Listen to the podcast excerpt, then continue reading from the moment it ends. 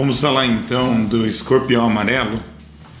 Talvez você esteja aí preocupado em saber como resolver um problema ou como identificar essa espécie de escorpião. Bem, o nome que é científico para esse escorpião é Titius ceralutus, que é conhecido popularmente por escorpião amarelo. Esse tópico que nós vamos lidar agora ou falar, fala exatamente da onde esse escorpião é encontrado. Normalmente ele é encontrado no centro-oeste ou no sudeste do país, até mesmo já foi encontrado ele no nordeste do Brasil. Existem alguns casos que são de acidentes considerados graves e que houve registros de óbitos, principalmente com crianças. Então, uma característica desse escorpião amarelo, ele possui as pernas e a cauda amarela e o tronco dele é escuro, como se fosse um marrom escuro.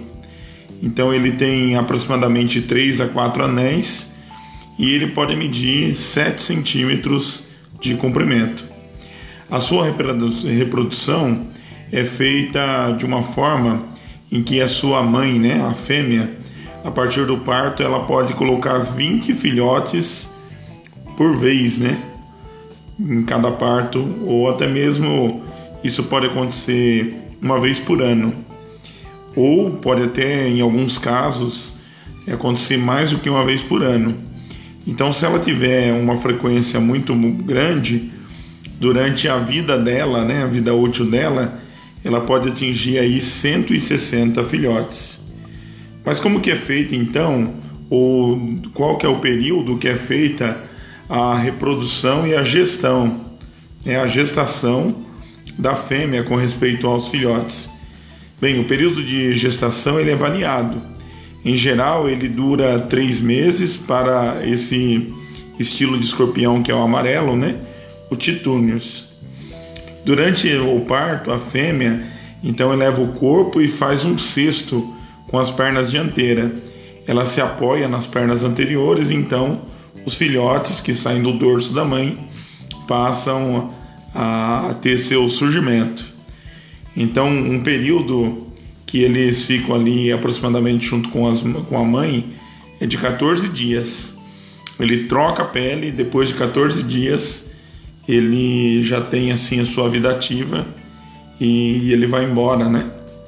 Então, fazer o ciclo dele como um escorpião amarelo. Bom, há alguns relatos têm falado que o escorpião amarelo ele não tem controle de zoonoses. Bem, nós já queremos deixar claro que existe controle de zoonose para escorpião amarelo. Por exemplo, aqui na região de Jundiaí, nós já fazemos esse trabalho há mais de 10 anos e temos resolvido esse problema para muitos clientes. Talvez alguém fale assim: ah, mas existe então veneno que combate escorpião? Existe. Através de uma fórmula onde você pode colocar quatro ou cinco componentes específicos, a gente consegue fazer um tratamento certo para poder tirar esse escorpião de circulação. Então precisa se abrir galerias de esgoto, precisa ser tratado a questão de baratas, a questão de outros animais que está na cadeia predatória do escorpião e ao mesmo tempo nas tampas de esgoto onde eles gostam de ficar num ambiente é, úmido, ali é aplicado um produto. Esse produto ele atrai o escorpião como se fosse um antídoto, né? Como se fosse o cheiro da fêmea. E, e ali, é, tanto o escorpião macho quanto a fêmea, eles passam a ser cuidados, né? Ou infectados através da sua barriga com respeito ao veneno. Usando um termo assim mais simples, né, falando de barriga, por quê? Porque a parte de cima do escorpião, ela é uma casca. Então nessa casca, dificilmente o veneno ele precisa de um volume muito grande para penetrar e matar o escorpião. Então se tiver alguma dúvida, quiser saber como que é que a gente faz, a técnica, o método aplicado, pode entrar em contato direto com o WhatsApp da empresa, que é o 11 97324 1927. Então esse aqui foi mais um podcast falando como eliminar escorpião amarelo. Forte abraço aí, obrigado por você estar tá ouvindo. Você já descobriu hoje, né? É, como que é, é o método ou como reage o escorpião amarelo. No próximo áudio, nós vamos falar um pouquinho do escorpião marrom, escorpião preto, e a gente vai detalhar qual deles é o mais perigoso. Então aguarde o próximo podcast. Um abraço a todos. Nosso site é garantiatotal.com.br. O Instagram nosso é Detetizadora Jundiaí. Então acessa lá no Instagram Detetizadora Jundiaí.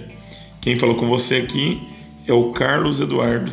Sou responsável técnico é, da parte comercial e da parte de relacionamento com o cliente aqui da Detetizadora. Então no Instagram é Detetizadora Jundiaí. Só acompanha nós lá. Um abraço.